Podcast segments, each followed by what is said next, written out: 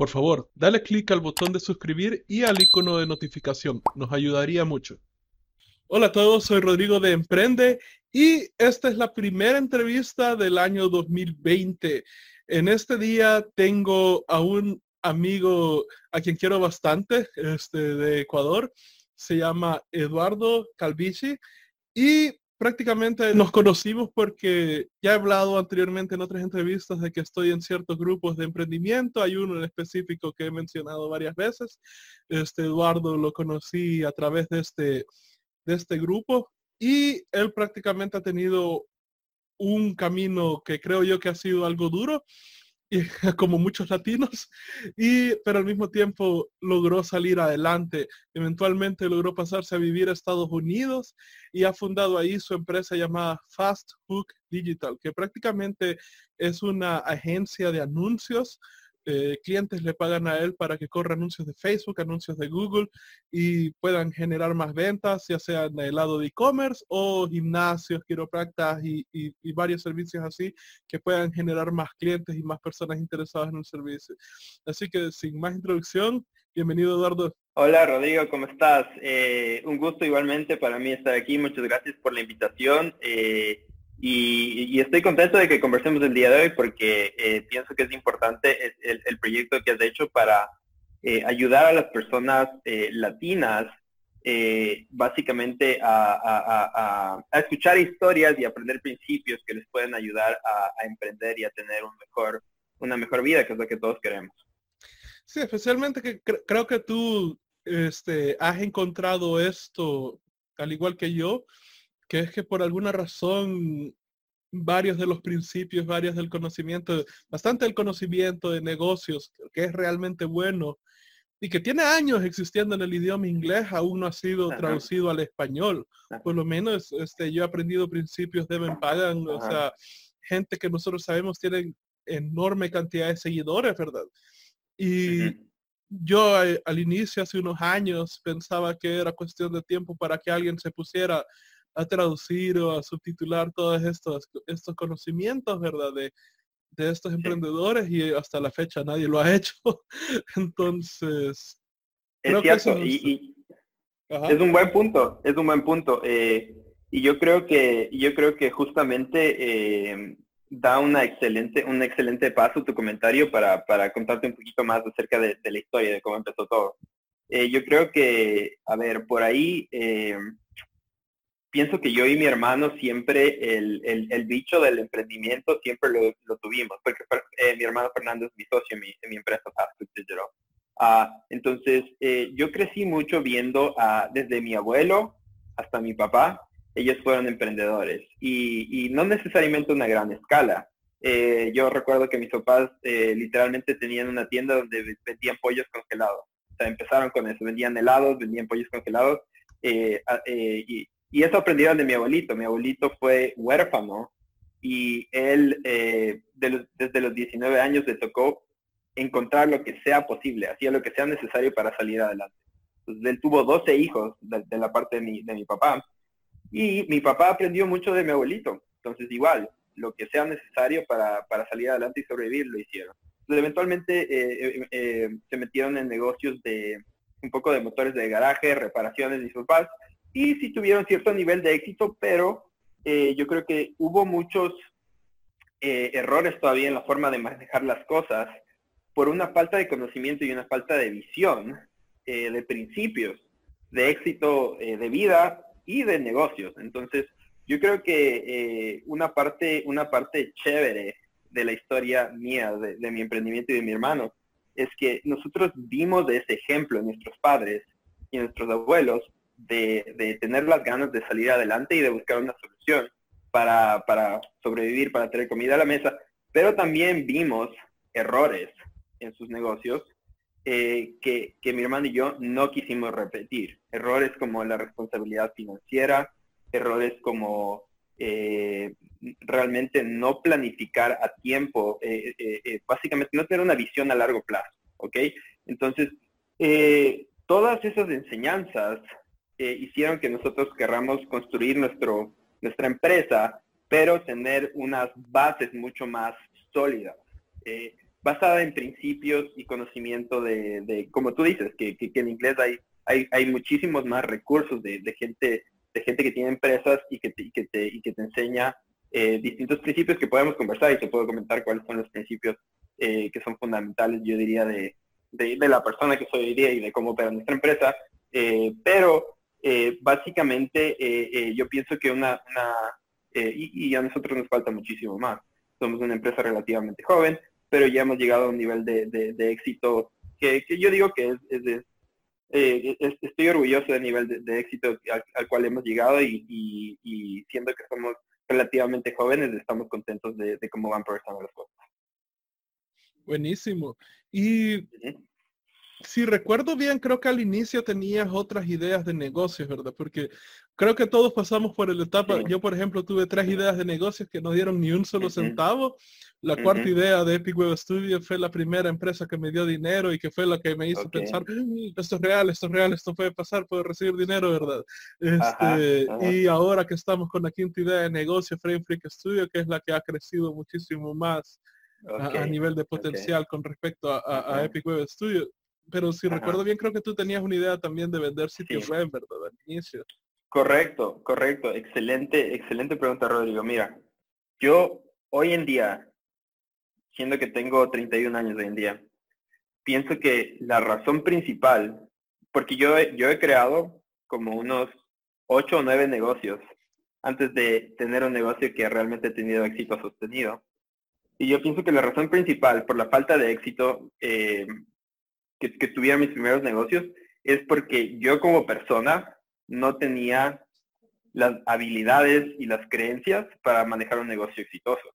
No tenía un nivel de perseverancia suficiente. No tenía un nivel de creencia en, mi futuro y en lo que yo puedo ser suficiente. No tenía un nivel de disciplina suficiente eh, para ejecutar el proceso. No tenía enfoque, que es súper importante, de ejecutar las cosas más importantes y no, y no estarse distrayendo con muchas cosas.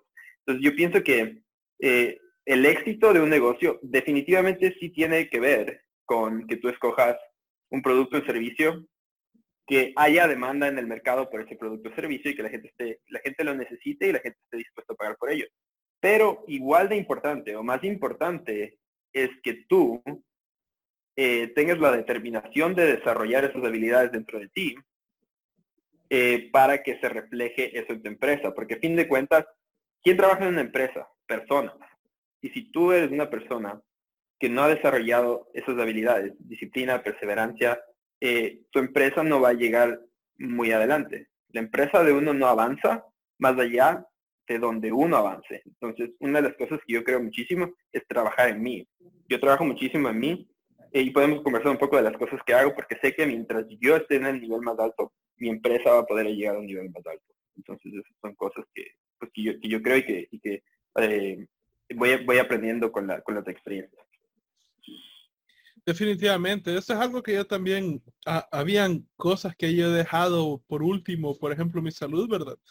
Eh, como, como dato ahí, para cuando yo descubrí todo esto, el, el curso de team y, y, pensaba meterme a Secret Society Mastermind, y empezar emprendimiento, en ese momento me agarró, al mismo tiempo yo estaba pensando de sobre bajar de peso.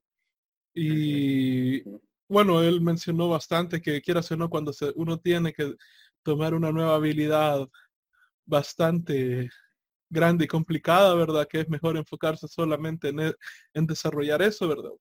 Y yo sabía que, y, y, yo sabía muy bien que si trataba de enfocarme tanto en emprendimiento como en salud, no me iba no, me iba a ir tan bien, ¿verdad? Entonces me hice una promesa, ¿verdad? De que dejar de lado salud por un momento y, y prácticamente me puse el límite, ¿verdad? Si a los 35 años tú todavía estás aquí, no importa qué es lo que pase, ¿verdad? Ya le vas a meter a la salud, sí o sí, ¿verdad? Entonces, este, este mes, por cierto, al final de este mes cumplo los los 35 y, de, y desde el, hace seis meses empecé a pensar, ah, ya voy a tener los 35, o sea, ya tengo que irle metiendo. Entonces prácticamente empecé a utilizar los últimos seis meses del año pasado, poquito a poquito, para tratar de engranar la, el hábito, ¿verdad? De hacer ejercicio, ¿verdad? y prácticamente ahí por diciembre el año pasado logré llegar al punto donde podía estarlo haciendo todos los días, o sea, sin, sin pausa alguna, ¿verdad? Entonces eh, me puse a hacer 30 minutos en la, en, la mañana, otros 30 minutos en la noche, eh, que por cierto, tener un perro ayudó bastante porque tengo que pasearlo y ahí aprovecho.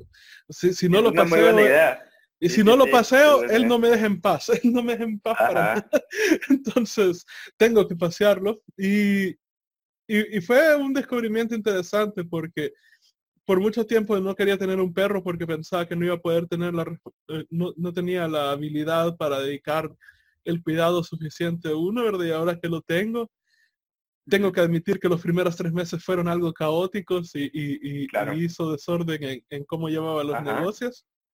Pero una vez encontré el ritmo, fue, tuvo beneficios que no esperaba. Entonces, por ejemplo, uno de esos es que este, es un schnauzer, eh, entonces hay que estarlo peinando todos los días porque el pelo se le hace nudos bien rápido. Así que me pongo, literalmente tengo cuatro tipos de peine con el cual tengo que pasarle todo el pelaje. Y me toma, si le hemos cortado el pelo, me toma como 30 minutos. Y si está el pelo largo, me toma como 45 minutos. El, Así que mientras estoy haciendo eso, pongo un audiolibro y empiezo a avanzar en, mi aprendizaje mientras estoy peinando el perro, ¿verdad? Y luego en la noche salgo a pasear mientras estoy escuchando el audiolibro también, ¿verdad? Entonces estoy ejercitando, estoy paseándolo y al mismo tiempo estoy aprendiendo cosas nuevas, ¿verdad? Y estoy llevando el tracking de lo que he ido perdiendo de peso, ya voy perdiendo este 48 libras en prácticamente dos en los últimos dos meses. Al inicio ni siquiera estaba traqueando porque solo quería engranar los hábitos. Pero aparte, o sea, lo que quiero mencionar también de todo esto, ¿verdad? Es que sí he sentido que el llevar el ejercicio, el llevar el desarrollo, el estar aprendiendo constantemente, el estar este, eh, utilizando también integré meditación todos los días también.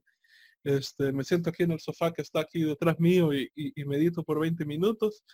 Y siento que a través de todo eso he ido ganando un, un mayor nivel de claridad con respecto a los negocios, con respecto a las tareas que tengo que hacer.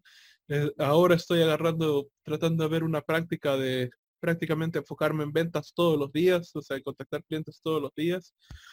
y, y, prácticamente como tú dices, ¿verdad? Es, es, es, cuestión de encontrar un enfoque en lo que quieres lograr y luego llevarlo, o sea, crear un juego que pueda jugar todos los días, porque creo que uno de los problemas que tenemos como emprendedores es que al inicio nos emocionamos y queremos atacar una habilidad, algo bastante complejo de un solo.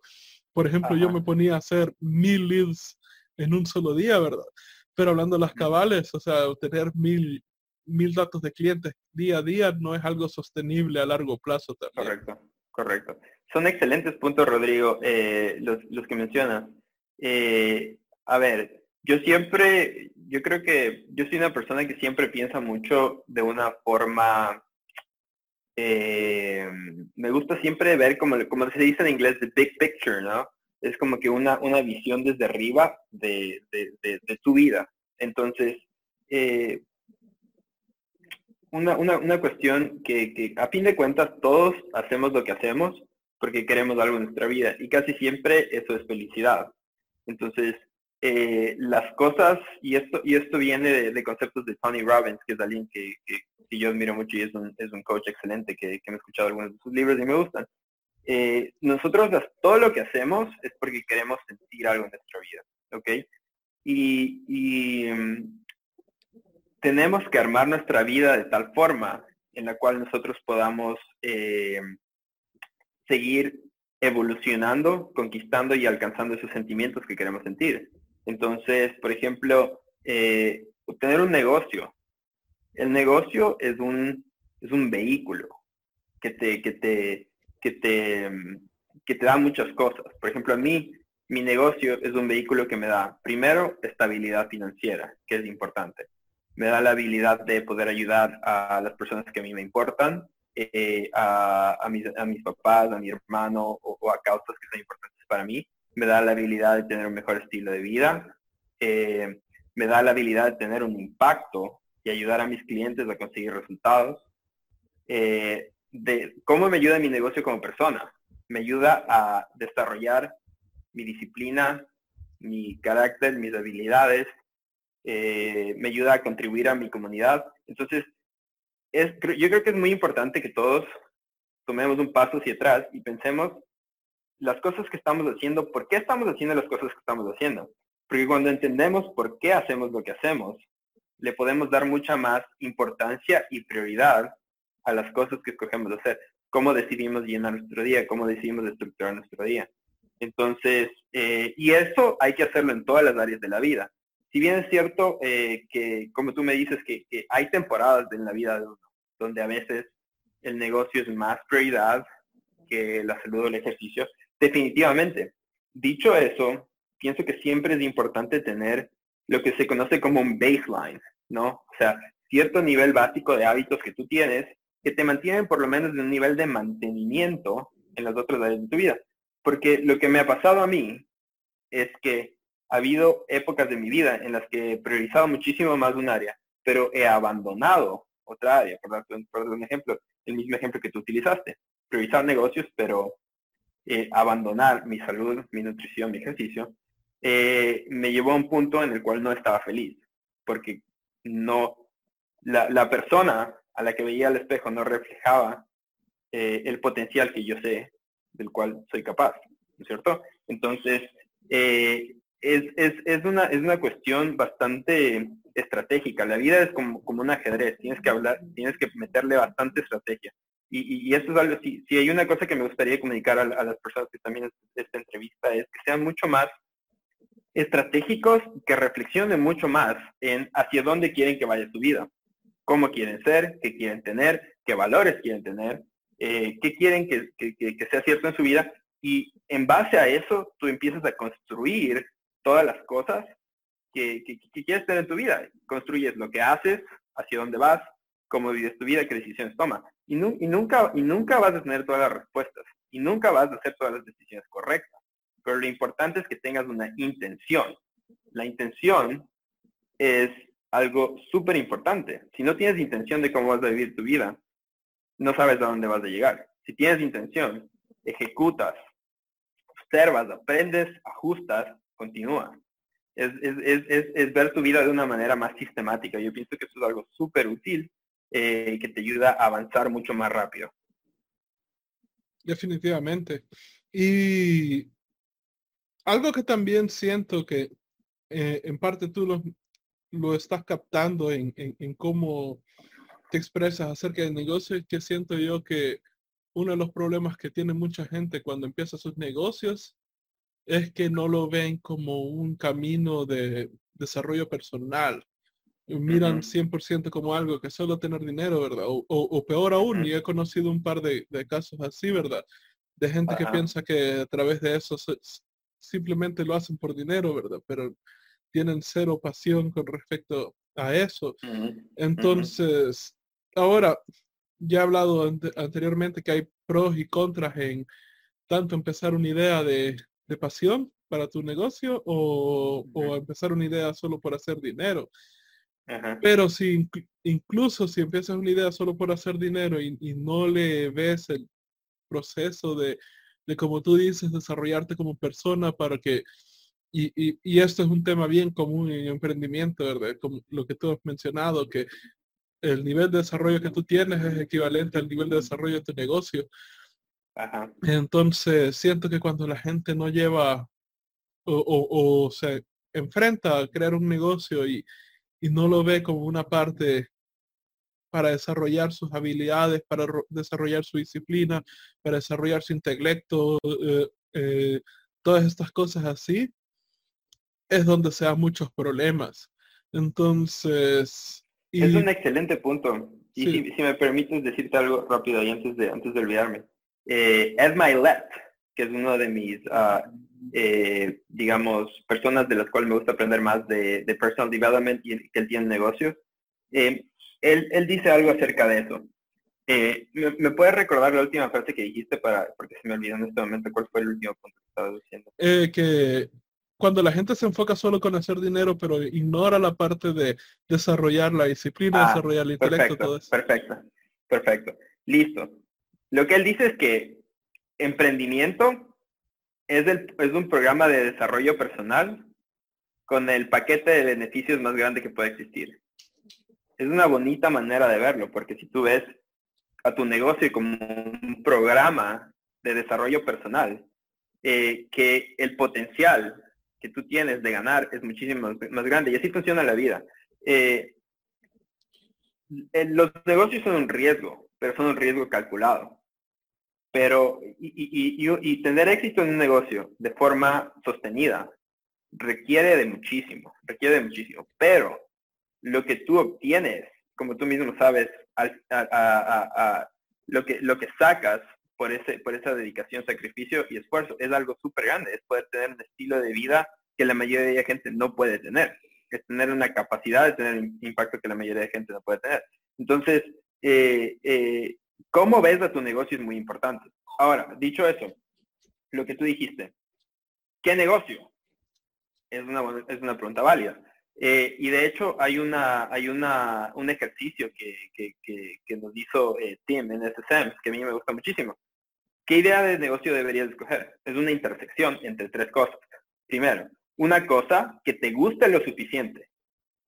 Número dos, que haya suficiente demanda en el mercado. Y número tres, que tú tengas suficientes habilidades. Cuando tú encuentras una intersección entre esas tres cosas, tal vez no encuentras lo que más te gusta, pero te gusta lo suficiente y hay suficiente demanda en el mercado, y es algo en lo que tienes un nivel de habilidad suficiente. Entonces, esa es una manera súper buena de evaluar una idea de negocios. Em, entonces, específicamente en el área de ideas, ese es un framework que me gusta muchísimo a mí. Pero, eh, dicho eso, eh, eh, tener un negocio es una oportunidad de desarrollarte en, en muchísimas áreas, personales, habilidades de negocio, todo y sociales incluso. O sea, si no hubiera sido por emprendimiento, no hubiera conocido un montón de personas que definitivamente subieron bastante la barra sobre los estándares que, que prefería mantener yo sobre las personas con las que me llevo, ¿verdad? Es, espectacular el punto que acabas de hacer, Rodrigo, porque eh, las asociaciones que nosotros tenemos en nuestra vida tienen una influencia inmensa. Y el hecho de que el hecho de tener un negocio, pero así no tengas un negocio. Siempre debes buscar estar en lugares o asociarte con personas que estén en un nivel más arriba que, el tuyo, o cuanto menos gente que tenga hambre de ir al siguiente nivel. Porque si tú estás todos los días recibiendo información, porque el cerebro recibe información, interpreta información de forma subconsciente. Si estás con gente que tiene duda si estás alrededor de gente que tiene, que no cree en ti, si estás alrededor de, gente que es negativa, si estás alrededor de gente que, que, te está haciendo sentir cosas, cosas negativas en tu vida, va a ser muy difícil que tú progreses. Porque parte de lo que somos es un producto de nuestro ambiente. Pero lo bueno de eso es que sí podemos controlar ese ambiente.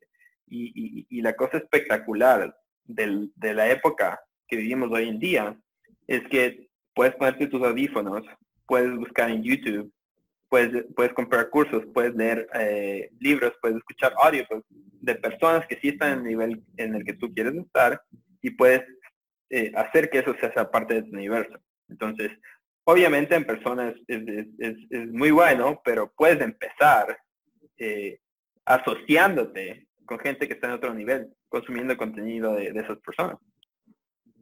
Sí, y, eso es importante porque, bueno, eh, creo que con los latinos usualmente no terminamos llevándonos con personas que sean millonarios o, cuando, o, estamos bastante expuestos a personas que se hicieron millonarios bajo eh, actividades no éticas, llámese corrupción en el gobierno, tráfico de drogas, todas esas cosas, ¿verdad?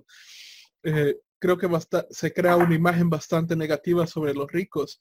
Y una de las cosas donde empezó a ayudar a, romper eso para mí hace años atrás, muchísimo antes de que encontrara el emprendimiento, fue que tuve la oportunidad de ir a una misa en una iglesia en una zona de ricos y empecé y noté cosas distintas, ¿verdad? Entonces, por ejemplo, veo que las iglesias, yo vi en mi país que las iglesias que estaban en zonas de pobres se enfocaban bastante en sermones donde hablaban, que decían que es, más fácil que un camello pase por la aguja, eh, por, el agujero de una aguja, que, que, un rico entre el, el, reino de los cielos, ¿verdad? Y cosas así, pero por otro ah. lado, si te, vas a, y si te ibas a las iglesias de las zonas ricas, eh, ellos hablaban sobre, digamos, la parábola de los talentos, donde se castigaba a la persona que, se le dio este, cierta cantidad de talentos y, no los aprovechó, ¿verdad?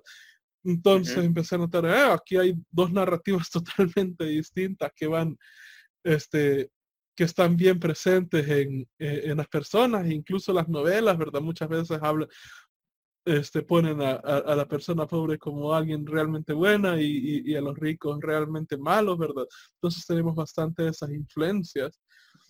Y he conocido un par de, millonarios en, mi país que no eran para nada admirables, ¿verdad? Pero luego salí de este ambiente y, empecé a conocer multimillonarios afuera, gente que hace mucho más dinero que las personas que, que, están acá, ¿verdad?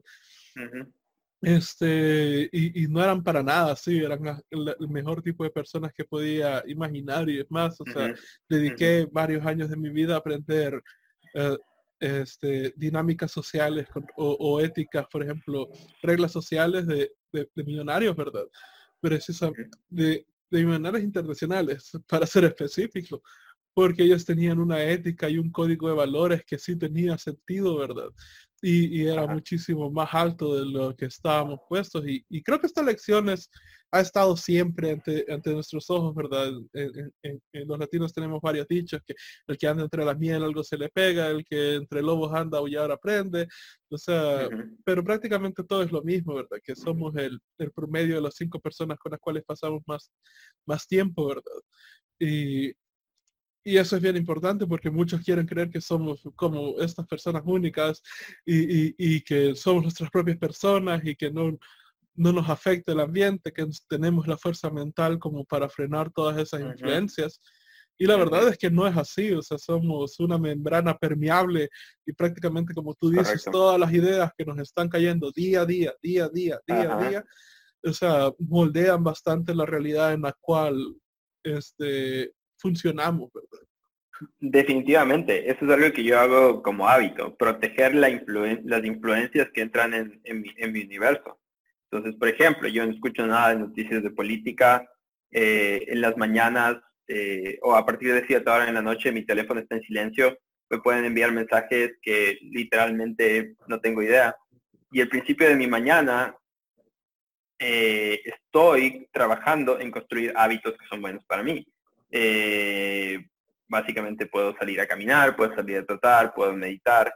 Y una vez que me conecto conmigo, eh, una vez que trabajo en mí, en hacerme mejor, y una vez que me conecto con mis, con mis metas, entonces ahí sí empiezo a trabajar y puedo prender mi teléfono eh, y puedo empezar a hacer las cosas que están en mi día. Y, y, obviamente no es que hago eso siempre, no es que hago, no es que hago todo perfecto, pero lo que sí hago es que hago más decisiones correctas que incorrectas.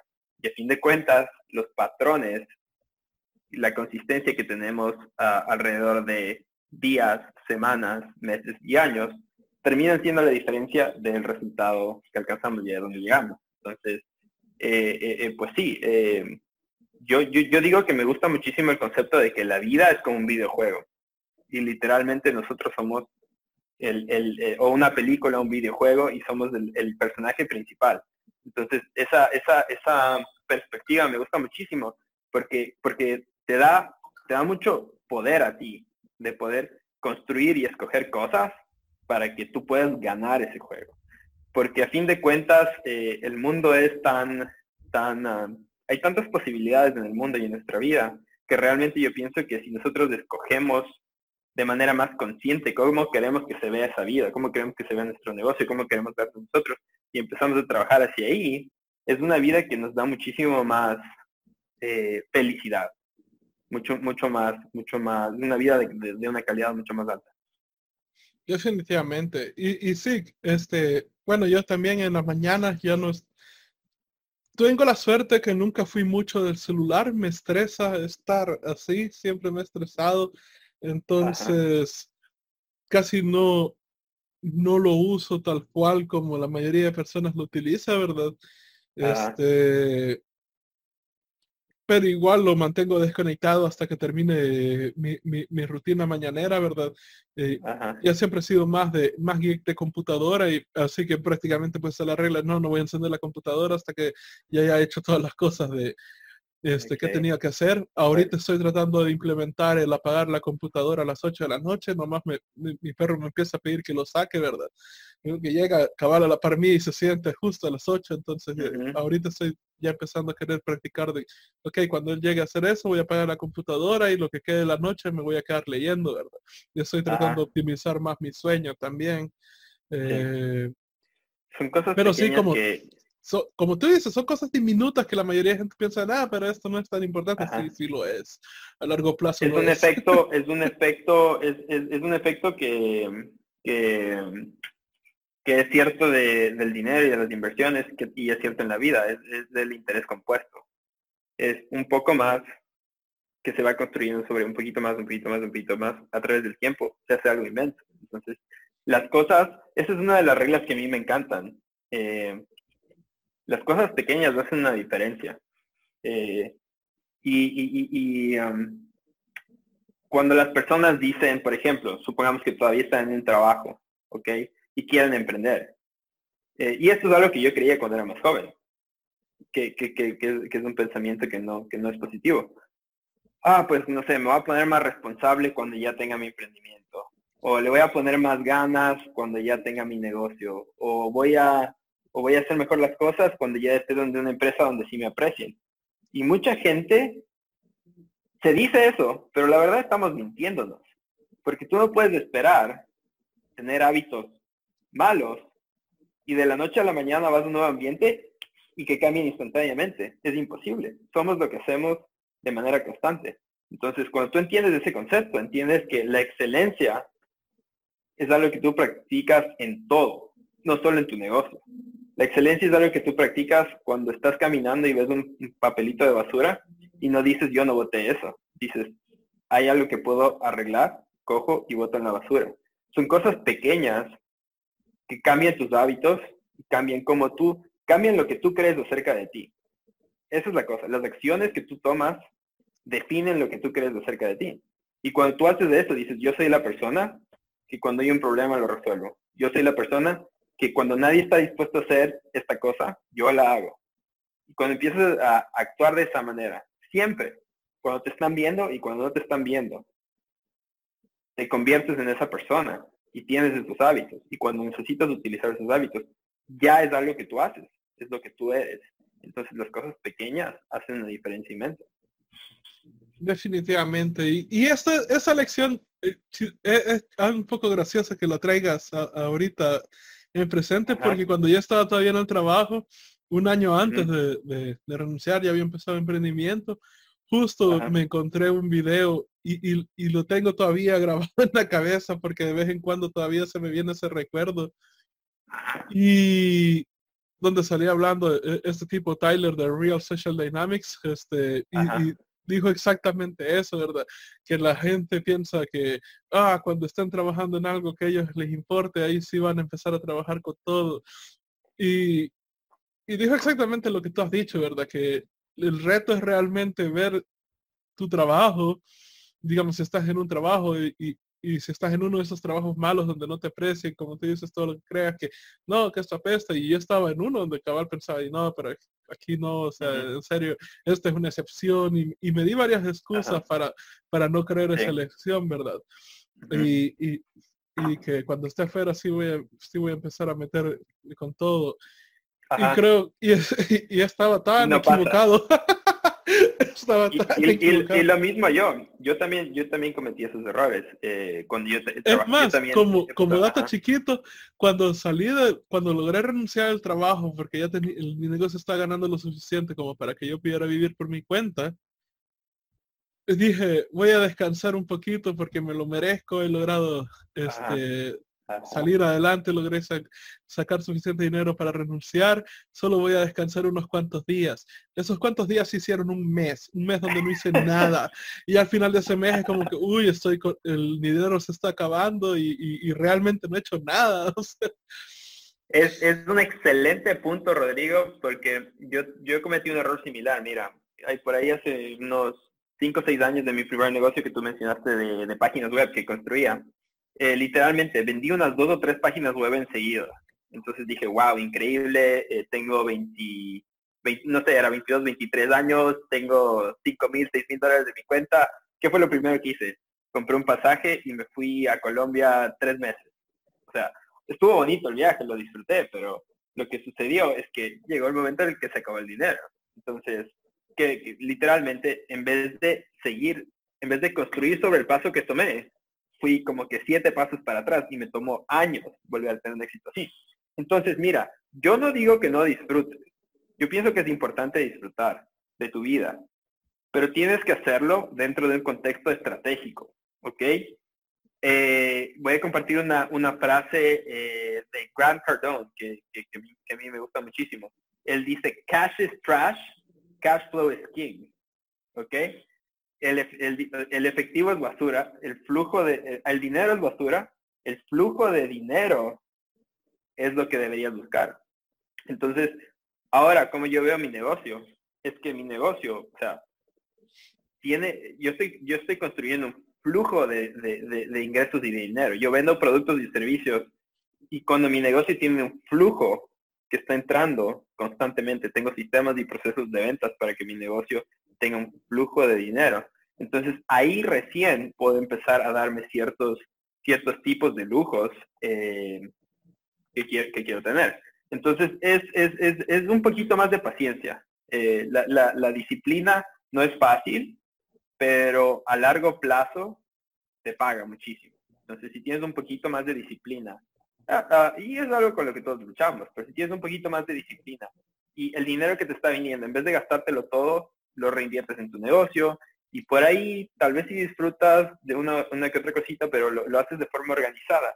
Eventualmente va a ser gran, tan grande este flujo de, de cash que está entrando tu dinero que los lujos que antes hubieran significado el 40% de tu ingreso, como es tan grande, ahora significan un 5%. Y ya no es algo que sea significativo que pueda literalmente eh, eh, desestabilizar tu empresa. Entonces, eh, pues todo es, todo es, todo es cuestión de, organizarse bien. Sí, definitivamente. Y, creo, viendo para atrás de vuelta, puedo entender que cuando yo estaba en ese trabajo y pensaba que pues sí, que no importaba, que para qué me iba a esforzar ahí y todo eso, uno era, estaba tan equivocado, dos, todas las cosas que me dije en ese momento a mí mismo, o sea, eran miles de excusas, ¿verdad? Pero tres, ahora puedo entender de que si hubiera podido dedicar realmente a hacer un buen trabajo ahí, aunque no lo apreciaran, aunque no tuviera chance de crecimiento, aunque no hubiera ni un solo beneficio para mí sobre hacer eso. O sea, ese beneficio dentro del punto de que la empresa me fuera a, reconocer algo, el trabajo bien hecho, ¿verdad? Eh, este, creo que el beneficio hubiera sido la capacidad de poder actuar este, con un alto estándar de ética personal. Ajá. O sea, bajo un ambiente donde tenía toda la excusa para no hacerlo, ¿verdad? Y si logras hacer eso en, un, en ese tipo de ambiente, si logras hacer eso en un trabajo que detestas, si logras hacer eso en un lugar donde nadie te, van a, donde nadie te va a apreciar, donde nadie te va a premiar por actuar bien, en el momento que salgas y empieces a hacer algo que realmente te importe, eso va a estallar en, una fuerza muchísimo más grande, pero por el otro lado, si, no lo desarrollas, y actúas como yo, bueno, como nosotros dos actuamos en, el momento que lo hicimos, ¿verdad? En el momento que salgas, vas a pasar un buen periodo de tiempo, pueden ser años, donde retomes ese, donde puedas desarrollar ese nivel de disciplina. Sí, y hay, algo chistoso que, que, leí hace poco en uno de los libros que, estaba, que estoy leyendo, eh, The One Thing, eh, o, la, la, cosa única, enfocarse, ¿verdad? Es que lo, lo, gracioso de la, de la paciencia y de la disciplina es que se necesitan de ambas para desarrollarlas. Entonces, y si puedes desarrollarlas en el peor ambiente, pues, o sea, y bueno, para los que hayan visto anime, ¿verdad? Los que hayan visto caricaturas en el pasado, si puedes desarrollar esas cosas en el peor ambiente posible, es el equivalente cuando Goku con Krillin estaban entrenando con las tortugas encima, ¿verdad? Y a la hora que se las quitaron podían hacer un, montón de cosas más. O sea, e, es, exactamente eso. Es, una, es, una, es un muy buen punto, Rodrigo. Eh, mira, yo pienso que una, una visión muy bonita de la vida es poder ver que las cosas que te pasan a ti, las cosas pasan, las cosas no te pasan a ti, las cosas pasan para ti. Y cuando empiezas a pensar que todas las cosas que pasan en tu vida, inclusive cosas difíciles y obstáculos, son cosas que pasan para que tú puedas aprender lecciones, para que tú puedas forjar habilidades, fortalezas, cualquier tipo de cosas. Siempre, siempre hay varias formas de ver algo que te pasa. Eh, y, justamente para la persona que esté eh, estancada en ese trabajo eh, feo, donde no lo aprecian, donde no le pagan bien, ¿Qué puede ser lo positivo de eso? ¿Cómo puedes escoger ver esa situación? Primero, te, doy un ejemplo. Puedes escoger ver esa situación diciendo, ok, perfecto, no me gusta mi vida, voy a cambiarla. ¿Qué voy a hacer? Primero, donde estoy, voy a desarrollar mis habilidades. Lo que tú dijiste, habilidades personales, disciplina, constancia, excelencia. Eh, esas son habilidades que, te, que tú, se quedan contigo si tú vas a otro lugar, esas habilidades no se quedan en esa empresa. Esas habilidades van contigo. Y cuando empiezas tu nuevo proyecto, empiezas de un nivel mucho más alto, tal y como tú lo dijiste. Y al mismo tiempo hay que tomar responsabilidad por cambiar. Nadie te va a regalar una mejor oportunidad. Tú tienes que buscar una mejor oportunidad. Entonces, si estás, si estás, eh, si es que ves la, la realidad tal y como es, y si es que quitas la responsabilidad a cosas externas, no es culpa de tu jefe, no es culpa de tus papás, no es culpa de lo que te pasó hace tres años. Asumes la responsabilidad de crear una vida mejor, tomas las acciones, aprendes, mejoras el proceso, eventualmente vas a llegar a donde quieres llegar. Sí, y creo que el, el ejemplo más extremo que yo viví sobre este principio fue cuando fui a Europa. Ahora, este, bueno, no sé si sabías esto, pero cuando me fui a Europa prácticamente me fui huyendo de una banda de secuestradores aquí eh, en, mi país. Y Recuerdo, que fue, fue, fueron unos tres meses bastante estresantes, ¿verdad? Entonces, cuando llegué a Europa, o sea, estaba en el mejor, estaba en un lugar súper seguro, estaba en un pueblo llamado Karlsburg, en Suecia. O sea, prácticamente el último crimen que había sido cometido ahí había pasado, ahorita creo que pasó hace ocho años atrás. Y fue que un tipo le robaron una laptop y cuando dijo, ah, ya sé quién fue, ¿verdad? Y llegaron a la casa de, una persona y le dijeron, hey, no seas una basura, ¿verdad? Devuelve la laptop y el tipo se le devolvió. Y ese es el último crimen que ha sucedido en Kansas en los últimos ocho años, ¿verdad? Entonces estaba en un lugar más seguro que podía estar en, el mundo, ¿verdad? Y, pero yo no podía dormir tranquilamente porque veía las grandes ventanas de cristal donde, donde incluso yo podía caber sin ningún problema ahí si alguien las quebraba, veía que no había defensas, no había nada, o sea, era una puerta sin portón, ah, con una, una, puerta de madera, y solo una llave normal. Entonces yo tenía que agarrar el, cuchillo de cocina más grande que tenía y tenerlo a la par mía cuando dormía, ¿verdad? Porque solo así me podía dormir y cerraba todas las puertas para que cualquier ruido me, me avisara con tiempo. Y fue raro porque lógicamente yo entendía que estaba increíblemente seguro, pero el animal interno estaba este, aún este, asustado, ¿verdad? Y, me tomó tres meses, tres meses el quitarme eso, ¿verdad? Pero lo que sí noté fue eso, ¿verdad? Hay un, este, creo que un filósofo que se llama Rumi que dice esta frase, donde sea que estés, ahí estás tú, ¿verdad? Prácticamente es lo que tú dices, ¿verdad? No importa si es en el trabajo, o sea, la, lo que tú mencionaste, que la ética se queda contigo, la, disciplina se queda contigo, la excelencia se queda contigo, pero al mismo tiempo la falta de disciplina también se queda contigo. Si estás pensando cosas negativas, eso se queda contigo también. Si, si, si eres desconfiado de las personas, eso se queda contigo también. Entonces, ahí estaba yo en Europa, en, está viviendo la vida que yo quería vivir y noté que aún estaban varios pensamientos.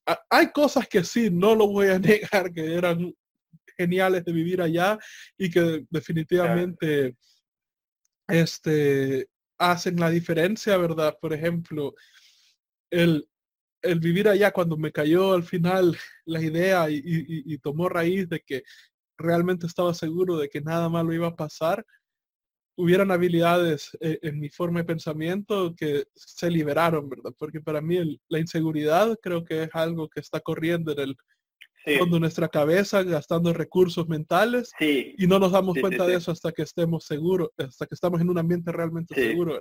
Así que sí, hay beneficios, pero había otras que eran 100% mi culpa, eran 100% eh, patrones de pensamiento que yo venía este, prácticamente desarrollando durante años. Y y estando ahí tenía, prácticamente tenía que estar con, un, con un mantra cada vez que venían esos pensamientos, tenía que estar pensando, tenía que estarme diciendo a mí, a mí mismo, ya no estás ahí, ya no estás ahí, ya no estás ahí, ¿verdad? Para tratar de quitarme esos pensamientos. Definitivamente, eh, es, no podemos escaparnos. Eso es algo que igual cuando era más joven, todos lidiamos con distintas cosas eh, que han pasado en nuestra vida. Siempre, siempre hay una que otra cosa que, que ha, pasado en nuestra vida que tal vez nos da una malas memorias, eh, tal vez hemos cometido errores, todos, hemos, o nos ha pasado algo o hemos hecho algo que nos gusta en nuestra vida. O hemos adquirido hábitos negativos, ahí tenemos hábitos negativos. Eso no, te, eso no te escapa, yo también igual, cuando era más joven, dije, me voy de viaje y se va a acabar todo, y no se acaba, te sigue donde estás. Entonces, lo que tienes que hacer es, no importa dónde estés, tienes que confrontar las cosas que están pasando dentro de ti. Eh, tienes que... La palabra, me gusta muchísimo la palabra confrontar, porque ¿qué implica confrontar? Primero, prestar atención. ¿Qué está pasando dentro de mí? ¿Qué pensamientos tengo? ¿Qué patrones tengo? ¿Qué sentimientos tengo? Una vez que observas y dices, ok, tengo esta creencia que no me sirve. Me hizo esta creencia, pasó por X y Z circunstancia en mi vida, pero esto es algo que ya no me sirve hoy en día. Entonces, ¿qué nuevo significado le puedo dar a esa situación? Cambies de significado y empiezas a cambiar el patrón con repeticiones igual, porque nuestro cerebro, obviamente, eh, como es, tiene, es un cerebro, es, ah, es plástico y, se crean las redes neuronales, cuando un patrón se, se sigue reforzando, se sigue siendo más fuerte. Para cambiar el patrón se requiere muchísimo trabajo y muchísimas repeticiones, pero es posible. Es la ventaja de, lo, increíble del cerebro humano. Cualquier patrón al que nos acostumbramos puede ser reemplazado por un patrón nuevo, ya sea positivo o negativo, con suficiente eh, repetición. Entonces, ese es el poder de los hábitos, es el poder de la consistencia. Y ese es el poder que tenemos de tomar control de nuestra vida y producir los resultados que queremos eh, a nivel interno y a nivel externo. Definitivamente. Y pasando a otro tema, aparte quizás más de, de cambiar el cómo vemos las cosas cuando ya estamos en un mejor país. Bueno, yo tuve la oportunidad de ir a ciertos eventos bastante impresionantes eh, este, allá en Europa, ¿verdad? Y yo vi que en uno, eh, no recuerdo hace cuánto fue, pero vi que tú habías ido al evento 10X de Gran Cardón. Eh, ¿Puedes contarnos un poco más de tus experiencias ahí? Claro. Sí, este, bueno, yo pienso que ah, una, una, una, una cosa que he descubierto que es cierto es que siempre que uno invierte en uno, el retorno es el mucho más grande que puede hacer. La inversión más grande que puedes hacer es en ti. Entonces, yo me he hecho el hábito de invertir en mí y en mi negocio porque siempre me paga muchísimo más. Entonces, eh, el evento de 10 Growth Conference de Grant Cardone he ido a dos. Estaba en dos. Estuve en uno en Miami y estuve en uno en Las Vegas y el primero lo vi por, um, por live streaming. Eh, a ver, las cosas que me gustaron mucho de, los eventos son, eh, la primera sería proximidad, lo que tú dijiste antes. Estás cerca de gente que está a un nivel muchísimo más alto que tú y alrededor de personas que tienen hambre, que tienen ganas, que tienen intención de crecer. Es una, es una sensación eh, muy bonita porque eh, cuando tú estás eh, eh, en el mundo, un montón de, la mayoría de la gente que, está viviendo una vida, como podría decirse un poco de autómata, están en patrones establecidos y no están viviendo su vida de una manera consciente y proactiva. Entonces, súper chévere cuando vas a un evento como esos, encontrarte con gente que tiene ganas de crear, que tiene, que tiene pasión, que tiene, que tiene energía. Del lado de los, de los ponentes o speakers, ah, realmente eh, las, cosas que más me llevé es observar cómo un ser humano, que no es nada diferente a ninguno de nosotros, no es diferente a tú, ni a ti, ni a mí, ni a nadie que nos está escuchando, puede llegar a estar en un nivel tan alto de, los resultados que tiene en su vida, en su negocio, gente que ha producido cientos de millones de dólares y hasta billones de dólares en sus negocios.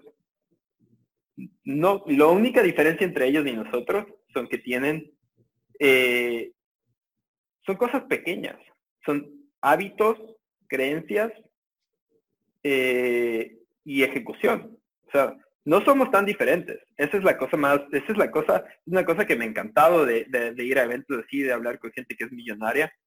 No somos tan diferentes. Es posible que seamos tal y como ellos.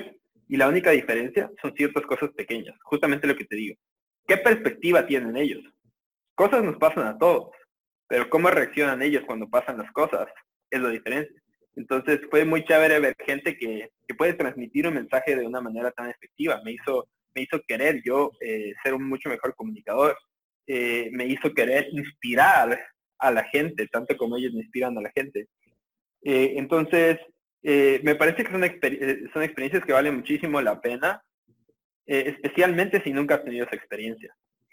Y, y, lo que diría con referencia a eso, yo diría que cuando uno escoge un evento es importante escoger el evento de una persona en la cual uno se vea reflejado. Una persona que esté en un nivel más alto que tú, sí, pero que tú veas que esa persona tenga valores similares a ti eh, y que haya producido los resultados que tú quieres obtener. ¿Ok? ¿Por qué digo esto?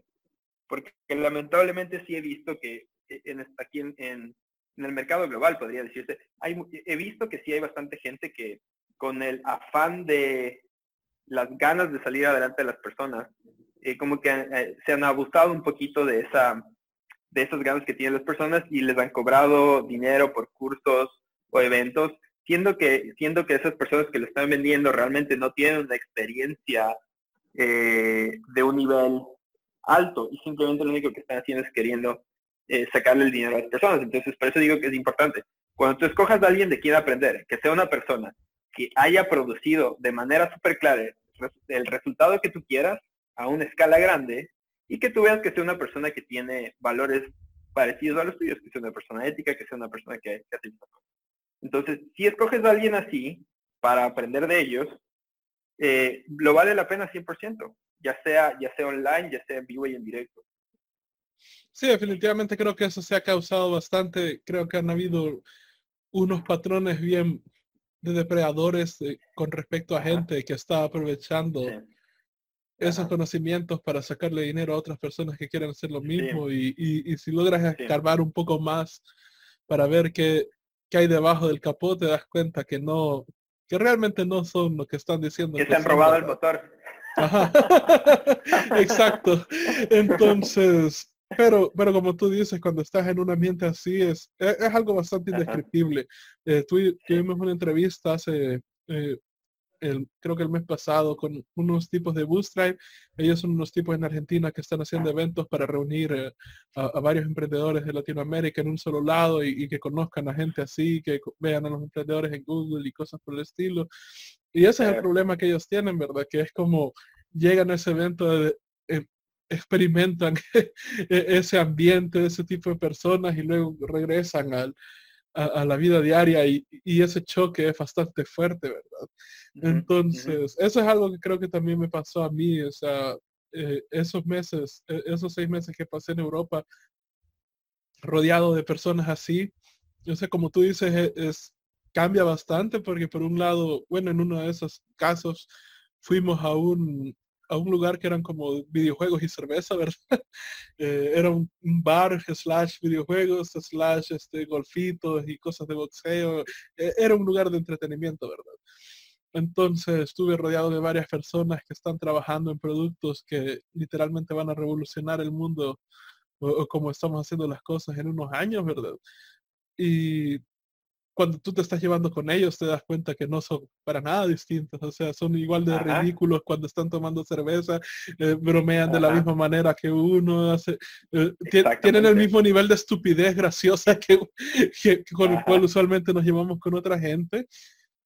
Y como tú dices, solo son cosas bien pequeñas, o sea, el, el, de dónde se enfocan, ¿verdad? O sea, la diferencia tal vez de ellos es que tal vez no van a perder horas viendo las noticias de fútbol o, las noticias de, que hubo los, partidos políticos aquí, que Trump y que la Hillary, no sé, todo eso. Eh, y en vez de utilizar esas horas o sea que, de vuelta, ¿verdad? No son muchas horas al día, son a lo mucho dos, tres horas al día que se dedican a eso la gente. Eh, o sea, en vez de hacer esas horas viendo esas cosas, ellos se dedican a, desarrollar su producto. Estar, en vez de estar pensando, eh, uy, ¿qué va a pasar en la serie de televisión o en la novela? Ellos están pensando constantemente, ¿cómo puedo mejorar esta cosa? Este cliente me dijo que no le había gustado tanto esta parte de mi servicio, el producto, ¿cómo puedo reparar eso, verdad? ¿Cómo puedo arreglar eso? Absolutamente. Y, por ejemplo, sí, y, por ejemplo, mi sitio web de, de Print Freak Studio es uno, uno de esos ejemplos que yo puedo dar bastante claro. Es un sitio que he ido mejorando poquito, poquito, poquito, poquito, poquito, poquito, y todos los pinches días está corriendo en mi, mente. Claro. ¿Qué puedo mejorar de esa cosa? O sea, porque hay momentos donde queda como que está perfecto, ¿verdad? Está perfecto, pero y ese, ese hype solo me dura unos dos, tres días y luego está como que, pero ¿qué hay algo más que pudiera hacer? Y, y probar, voy a probar una cosa, veo las métricas por un mes, hoy no furuló, hagamos estos cambios y así, y por ejemplo hace poco, justo ayer tuve una charla con un cliente que salió de la nada, prácticamente nos encontró este, por, eh, por Google y tuve la llamada con él y el tipo estaba fascinado con nuestro sitio web. Eh, prácticamente me dijo que todas sus dudas habían sido aclaradas. O sea, cada pregunta que él se iba, eh, se le iba ocurriendo estaba respondida y yo me sentí tan feliz porque han sido cuatro años de esfuerzo en ese sitio, ¿verdad? Claro. Y, aún ahorita estoy en momentos donde ya estoy trabajando en cositas para, para mejorarlo, ¿verdad? Pero, para mejorarlo pero de la misma manera con nuestro servicio, cómo automatizarlo mejor, cómo hacerlo que, que, que el cliente no, se, no sienta tan hostigante estar lidiando con el proceso de animación, cómo, cómo mejorar los tiempos, cómo mejorar la comunicación, todo eso, ¿verdad? Y, es, y eso es lo que está ocupando mi cabeza todos los días, claro. en vez de, uy, ¿qué pasó en la serie, verdad? Ajá, no, y, y, y, y, dos cosas que se me vinieron a la mente con, con lo que acabas de decir, dos hábitos muy importantes. El primero es siempre querer ser mejor, porque tú en tu vida y en tu negocio, estás yendo para arriba o estás yendo para abajo. No existe el mantenimiento. Siempre o estás creciendo o estás muriendo. Esa es la primera cosa. Entonces, tú tienes que tener esa hambre de querer mejorar tu negocio. Siempre. Igual a mí me pasa lo mismo. Porque hice un buen anuncio hoy, no quiere decir que no pueda hacer uno mejor mañana. ¿Por qué no? Tengo más habilidades. Segundo, este es un concepto súper chévere que acabas de mencionar de tu página web. Lo que acabas de hacer tú, que, Fernando y yo también hicimos en nuestro panel, es las objeciones que pueden tener las personas de tu producto o servicio. Estás, en inglés se dice pre-handling, que sería, estás, estás, eh, ¿cómo diríamos? Estás contestando o estás, estás resolviendo las dudas que las personas, o las dudas o las objeciones que las personas pueden, pueden tener acerca de tu producto o servicio antes de que pasen dentro del ciclo de, la, compra. Entonces, tú ya sabes que en general, y eso es un ejercicio que muchas personas pueden eh, eh, eh, utilizar para su producto o servicio. Cuando tú estás vendiendo, ¿cuáles son las preocupaciones, objeciones o las cosas que te están diciendo los clientes que no les gustan? ¿O cuáles son sus dudas? ¿Cuáles son sus preocupaciones? Y ahora, en el futuro, las sigues anotando y las vas haciendo recurrentes. Y, en futuras, en futuras reuniones de ventas o en futuras páginas web o cuando que construyas, puedes ya, como sabes que esas van a ser preocupaciones, puedes eh, resolverlas antes de que se den, si hace sentido lo que estoy diciendo. Sí, definitivamente. Por ejemplo, y, y eso es algo bien importante porque es bueno estar hablando con los clientes constantemente. Una de las reglas que aprendimos con un amigo nuestro, Bob, eh, fue que si encuentras la misma pregunta en, tres clientes distintos, esa pregunta tiene que ir en el sitio web respondida. Y uno de los casos de eso fue que tuve tres clientes distintos donde querían que hiciéramos una animación de para explicar su servicio tecnológico, pero era un servicio complejo. Y ellos tenían la preocupación de que este, todos me dijeron lo mismo, ¿verdad? Que ellos usualmente no les gustaba hacer videos porque usualmente la gente creativa no entendía la complejidad de lo técnico del servicio que estaban dando, ¿verdad? Porque son gente que usualmente se enfocan solo en animación, en dibujitos, en, hacer que algo se mire bonito, ¿verdad? Claro. Y cuando yo les, yo les respondía, miren, antes de ser esto yo era un especialista IT, veía servidores complejos, eso, eso era mi trabajo, ¿verdad? Por cinco años tuve que estar configurando tecnologías complejas, así que creo que puedo, y también tuve un, un negocio de diseño web y desarrollo de apps, así que puedo entender más de lo que ustedes dicen. Al tercer cliente que salió con esa objeción, puse yo un, un, espacio en el sitio web donde sale como una persona técnica ahí, ¿verdad? Y a la par diciendo, si usted tiene esta preocupación, el fundador de esta empresa tiene estas, estas certificaciones, pasa tanto tiempo Este, lidiando en sistemas, eh, fue, desarrollaba apps y todo eso, entonces puse esa cosa en el sitio web y ya nadie más me volvió a preguntar eso jamás. O sea, eso estamos hablando ya hace unos dos años y medio de que nadie, esa, duda no ha vuelto a surgir, ¿verdad? Es un excelente hábito, es un excelente hábito porque, porque así estás, estás haciendo más eficiente tu ciclo de venta y estás, estás comprimiendo el tiempo eh, en el cual la gente eh, toma la decisión porque ya le estás dando toda la información que ellos quieren tener. o incluso en nuestra página, en nuestra página de precios, lo primerito que hay ahí, ¿verdad? Explico yo las diferencias. Y, y ahí sí tuve una gran suerte porque tuvimos un proyecto largo con el mismo cliente donde hicimos varios videos y hay un video de 52 segundos que costó exactamente lo mismo que costó otro proyecto de, tres minutos, ¿verdad? Entonces ahí explico, o sea, estos dos proyectos costaron exactamente lo mismo, ¿verdad? Y pues, porque la mayoría de gente cuando mira la animación piensa, ah, mide tanto, ¿verdad? Va a costar tanto, ¿verdad? Entonces yo les explico, no es tan así, el, o sea, sí es un factor, pero no es tan tan simple, ¿verdad? Entonces esta animación de, ajá, esta animación de tres minutos está es súper sencilla, casi solo es diálogo, hay pocos backgrounds, hay pocos diseños, ¿verdad? En cambio, esta otra animación de 52 segundos es un intro, entonces hay un montón de acción, hay un montón de backgrounds, hay un montón de diseños, hay un montón, hay demasiados elementos sucediendo. Entonces, a pesar de que esta cosa mide 52 segundos y esta otra mide 3 minutos, ambas tomaron el mismo tiempo de hacer y ambas costaron exactamente lo mismo en producir, ¿verdad? Y, y pongo esos dos ejemplos. Entonces ya la gente lee eso y después va a saber los precios que tenemos, el, eh, más o menos el estándar y todo, y, ya lo entienden.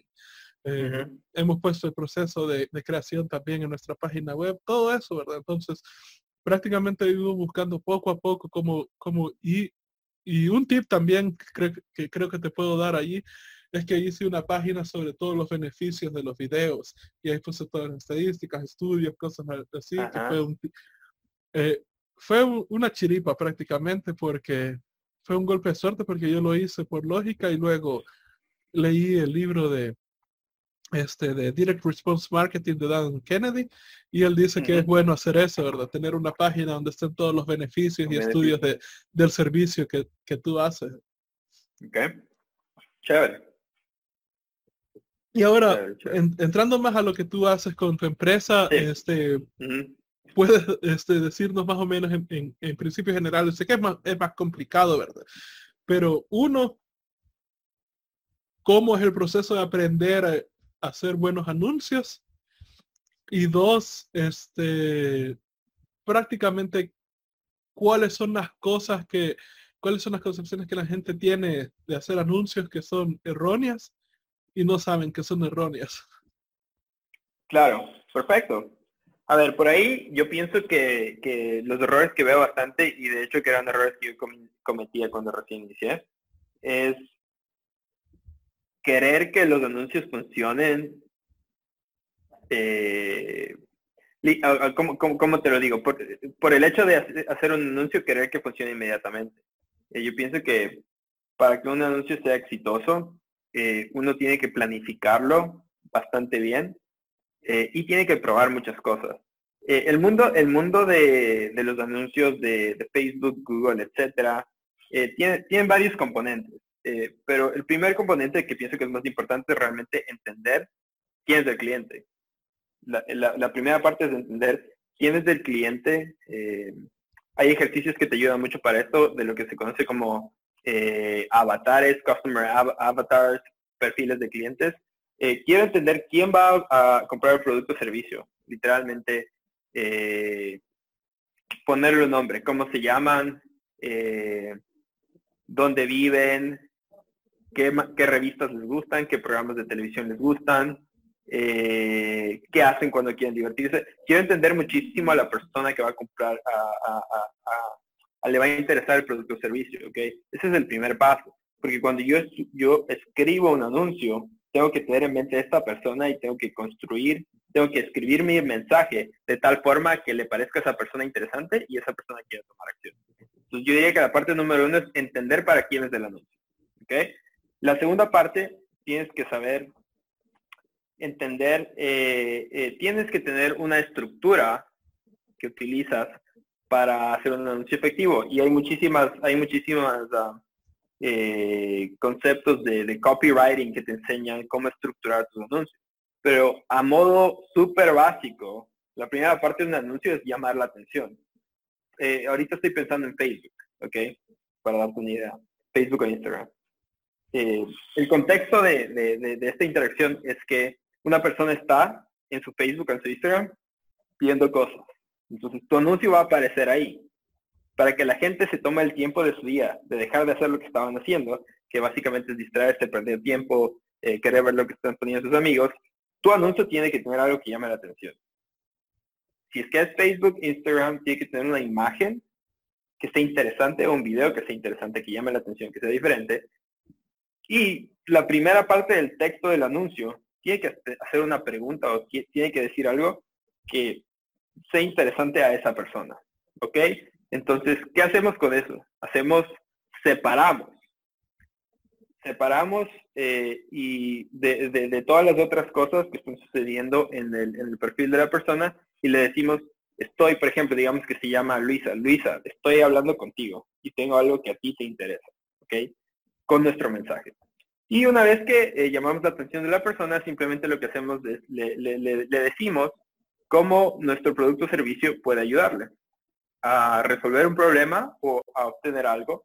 Y la, esa sería la parte 2. Entonces, llamamos la atención, explicamos en forma súper simple y clara, en términos que son fáciles de entender, qué hace el producto o servicio. Y la parte 3 es invitamos a tomar acción, una acción concreta, ya sea eh, tu información para que podamos darte más, eh, eh, para que podamos contestar tus preguntas, ya sea eh, visita nuestra página web para que, para que veas el producto, eh, cualquier tipo de lo que se conoce como un call to action. Eh, y mm, yo diría que estos son los tres componentes básicos. Llamar la atención, explicar cómo vas a resolver el problema de forma simple y tener una acción concreta que le estás pidiendo a la persona que tome. Buenísimo. Realmente sí es bastante lo que hecho en el sitio web, pero he llevado anuncios, ¿verdad? Esos principios creo que son universales para todo lo que, ya sea hay que hacer un, un video explicativo, un sitio web, todo, todo, eso creo que siempre se mantiene, ¿verdad? Los principios eh, de la psicología de cómo las personas compran se mantienen, son constantes porque los, los uh, cómo compramos no ha cambiado a través de los años. Lo único que ha cambiado son los medios. Entonces lo único que uno tiene que hacer es dependiendo del medio. Por ejemplo, en un, sitio web tienes muchísimo más espacio para explicar esto. En un anuncio tienes que ser muchísimo más eh, conciso, pero tienes que seguir el mismo proceso. Ahora, otra cosa espectacular para la gente de Latinoamérica, que, esto les va a emocionar muchísimo a, los, eh, a la audiencia de, de, esta entrevista. La oportunidad en Latinoamérica para hacer, para correr anuncios de Facebook, YouTube, Google es espectacular. ¿Por qué? Porque el costo por impresión y los costos per click comparado con los países como Estados Unidos de Europa son tan pequeños que es absurdo. no sé cómo explicarlo. Entonces, nosotros tenemos, por ejemplo, un cliente en Ecuador, que es un quiropráctico. Eh, los costos de, impresión de un anuncio en, Ecuador son tal vez un décimo de lo que es en Estados Unidos. Entonces, la oportunidad es gigante para la, y, y, no hay tanta competencia porque no mucha gente en Latinoamérica sabe cómo hacerlo bien. Entonces, si tú eres una persona que tiene un negocio, un producto interesante y haces anuncios, puedes literalmente romperla porque es una oportunidad gigante. Sí, incluso eh, eh, eso es algo tan cierto. Este, incluso en mi país, que es bastante pequeño, ¿verdad? El Salvador es bastante pequeño.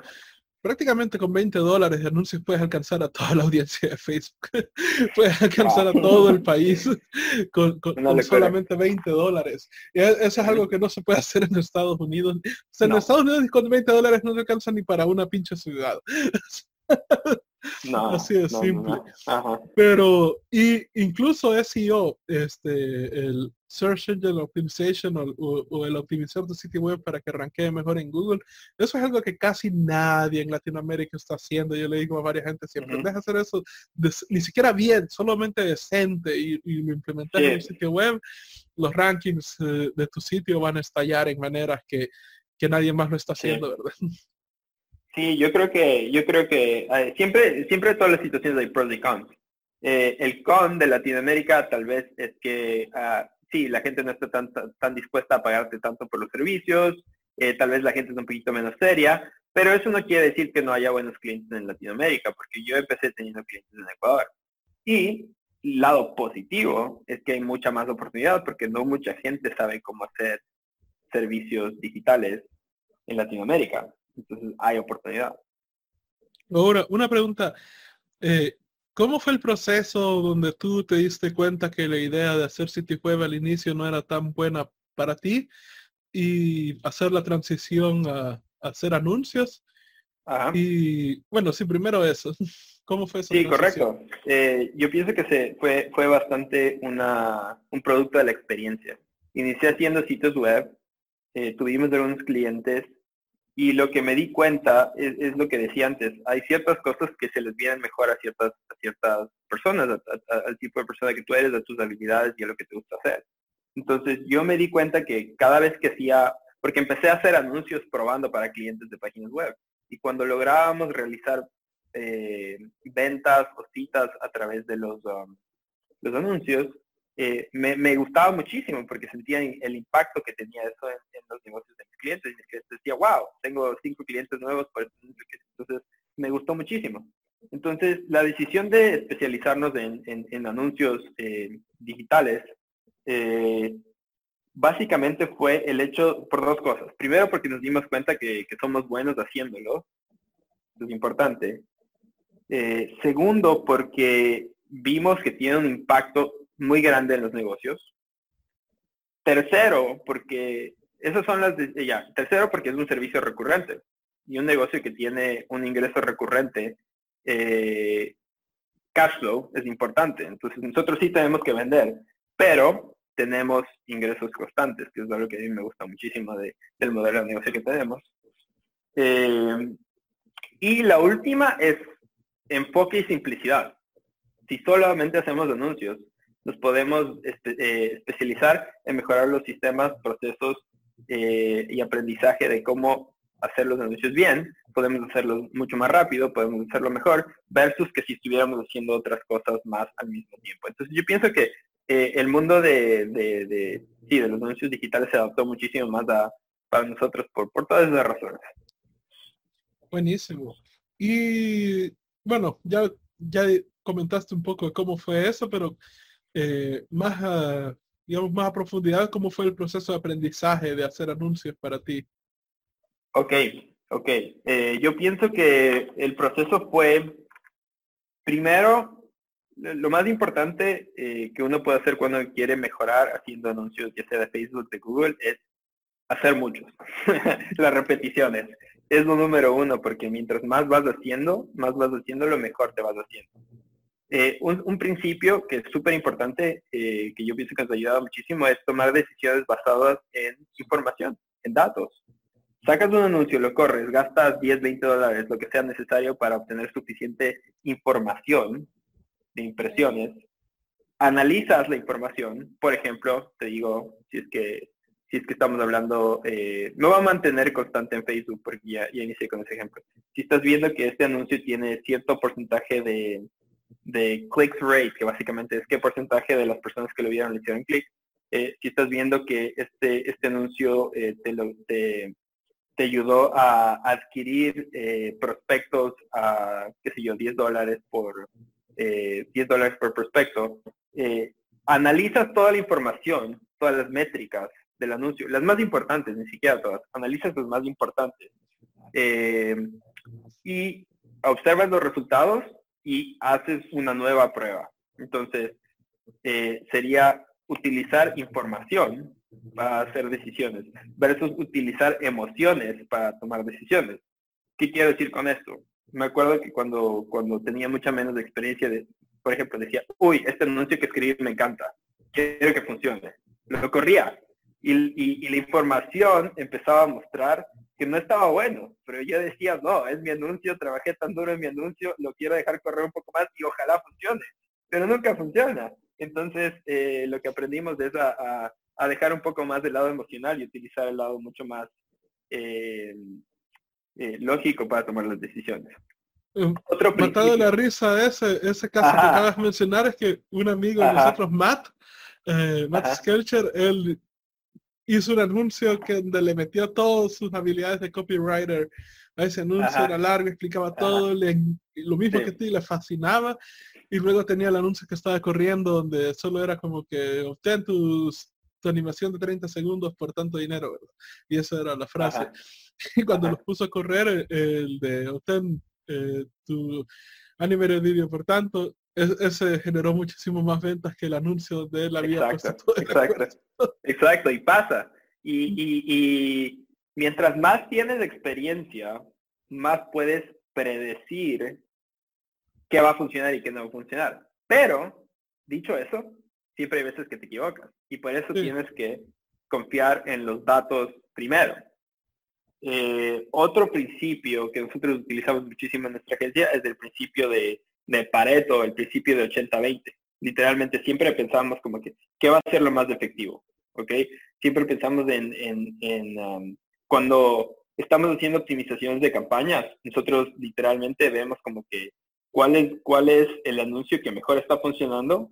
Eh, depende de cuántos tengas, ¿no? Pero somos bastante agresivos, especialmente cuando tienes un presupuesto pequeño, en ir apagando un montón de anuncios y ir quedándote solo con los ganadores. Entonces, literalmente, es un proceso de escribir un anuncio, sacarlo al aire, recolectar información, observar los resultados, eh, hacer decisiones en base a los resultados probar algo más. Y sigues probando, probando, probando, recolectando datos, tomando decisiones. Y es un proceso, un ciclo que sigues, eh, que sigues eh, hasta que tienes un portfolio de, anuncios ganadores. Y lo, mejor que tú puedes tener es, llegar a tener 10 anuncios que están funcionando, por dar un ejemplo. Porque es, es parecido a un portfolio de, inversiones, porque es mucho más estable. Hay veces, en, hay veces en las cuales un anuncio deja de funcionar, que puede pasar y puede ser por muchos factores. Pero si tienes 10 anuncios que están funcionando y uno deja de funcionar, tienes 8 o 9 que hacen que todo siga funcionando. Entonces, esa es, esa es como hacia dónde quieres llegar. Eh, en teoría, en práctica no siempre pasa, pero eh, es, es una manera de ver las cosas. Y eso es interesante porque este es un concepto que no se habla mucho, creo que en emprendimiento, que es que Ajá este, lo que funciona, especialmente en anuncios, creo que lo que funciona ahorita puede no funcionar en el futuro. Y es porque, como tú dices, tienes este avatar de este cliente que le estás hablando, pero tus clientes, de la misma manera en como tú estás creciendo y cambiando, ellos también están creciendo y cambiando. Y, digamos, creo que todos hemos tenido la, la experiencia de ser increíblemente fans de algo, ya sea una banda de música o una película, este, un un equipo de fútbol o, un hobby, lo que sea, que eventualmente, conforme pasa el tiempo, lo abandonamos y ya no nos interesa tanto, ¿verdad? Entonces, en el momento que abandonamos, se puede decir que dejamos de ser un cliente de ese, de, esa cosa de las cuales nosotros éramos fans en el pasado. Y si suficientemente gente cambia o, por cualquier cosa. Y bueno, el mundo de, de, del emprendimiento digital es, es, un mar de cambios todo, todo el tiempo, ¿verdad? O sea, puede que algo te haya funcionado increíblemente bien. Y uno de los casos creo que más famosos es que el año pasado los algoritmos de Google se volvieron increíblemente buenos detectando emails en frío, ¿verdad? O sea, cuando estaba, y, yo tenía esta habilidad que había desarrollado por tres años y estaba bien orgulloso del nivel que estaba y de pronto todo lo que yo sabía y todo lo que había desarrollado durante los tres años dejó de funcionar. ¿verdad? Menos mal la base me ha permitido, la base de esos conocimientos me ha permitido crear scripts que ahora me están funcionando nuevamente, pero tenía un sistema que estaba funcionando de maravilla, era perfecto y todo, y de pronto Google decidió, no, esto ya no, todos estos mensajes se van para spam, y, se cagó en una gran cantidad de personas, ¿verdad? O sea, y yo estaba viendo los grupos de cold email que, los que estaba y todos estaban en fuego, gente perdiendo, gente que tenía agencias de ofrecer ese servicio para clientes, estaban perdiendo claro. de Galápagos, ya no estaban dando eso, ya no estaban funcionando como antes, o sea, fue fue, fue un año bastante difícil. Es, es, es, un excelente punto, Rodrigo, el que traes de relucir, porque eh, el mundo del, del, marketing y el mundo de la tecnología, los, dos, los dos mundos que, que, están bastante relacionados, están cambiando muchísimo. Entonces, uno no puede estar casado con una tecnología. Uno lo que tiene que hacer es aprender los principios, porque los principios son universales y, funcionan en, distintos lugares. Entonces, cuando tú aprendes los principios, puedes implementar esos principios en cualquier canal, porque como tú dices, un canal nunca va a ser, eh, nunca va a estar, nunca va a ser el mejor canal por siempre.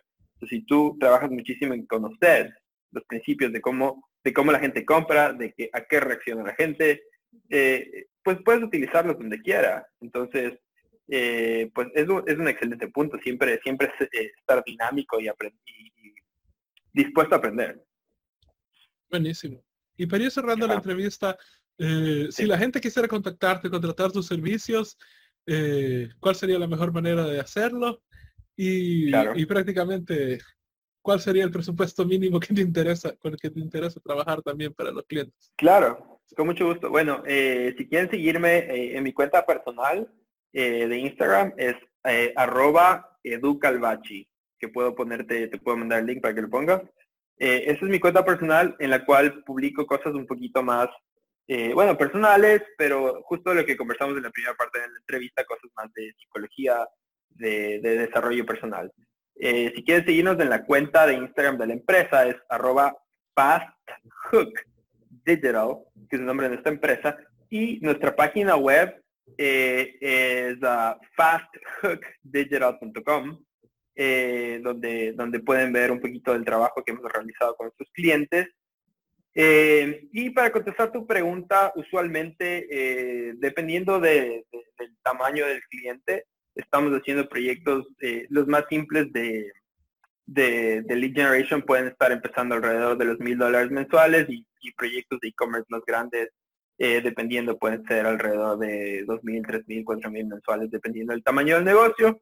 Eh, pero básicamente lo más, lo más importante es que cuando un, cliente, eh, empezamos a trabajar con un cliente, siempre nos aseguramos de entender muy bien cuáles son sus objetivos y marcamos objetivos claros y si es que podemos ayudarles, trabajamos con ellos. Pero si creemos que no somos el, partner más adecuado para ayudarles. O si pensemos que hay algo que no, va a funcionar, preferimos ser honestos y decirles qué es lo que está pasando o por qué todavía no van a funcionar las cosas, a simplemente empezar y no, y no producir resultados. Tenemos una, un compromiso súper grande de ayudar a nuestros clientes a producir resultados, entonces solamente trabajamos con quien nosotros realmente pensamos que podemos ayudar.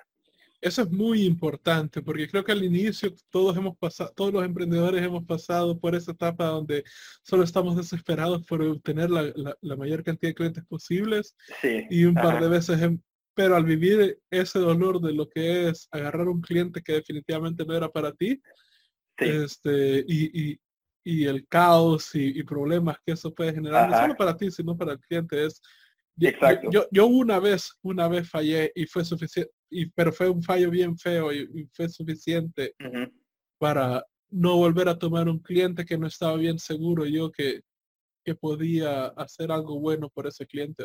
Y, es difícil, o sea, eh, requiere cierta disciplina también el poder decirle a un cliente, más cuando un cliente te viene con un cheque bastante grande, ¿verdad? Y, decirle, mm, no, no, no podemos ser nosotros, ¿verdad? O sea, Exacto. Y, ha pasado. No, sí, yo también lo he aprendido por experiencia y a largo plazo eh, definitivamente es mucho mejor a veces tener esa disciplina de decir, ¿sabes qué? No soy la persona ayudada para, no soy la persona indicada para ayudarte por X, Y, Z, pero igual les das alguna, alguna manera de solucionar su problema y si, y si eres el cliente eh, adecuado, tal vez no sea hoy, tal vez desde un año cuando las circunstancias cambian, pero, pero es muchísimo mejor tener esa paciencia y esa disciplina de solamente iniciar proyectos que van a ser beneficiosos para el cliente, para ti y para tus clientes. Entonces, eso es todo es como win-win-win. Buenísimo. Eh, muchísimas gracias por dedicar un tiempo acá para contarnos tus experiencias, este, tus conocimientos. Realmente lo aprecio bastante, Eduardo. Mucho gusto, Rodrigo. Eh, yo también lo he disfrutado mucho y, este, si tienen cualquier pregunta, eh, me escriben por Instagram. Con mucho gusto, si puedo ayudarles, lo máximo que pueda para poder ayudar. Buenísimo. Voy a poner todos los links eh, de tu empresa y de tu y tus páginas personales también ahí en los links debajo de este video en el post de Emprende. Y bueno, esta ha sido la última entrevista de Emprende. Espero que les haya gustado bastante. Si es así, denle clic en like al botón de abajo y denle clic a suscribir también. Y si nos están escuchando desde el podcast, uh, síganos en el podcast para ser notificados cuando haya nuevos episodios. Hasta la próxima.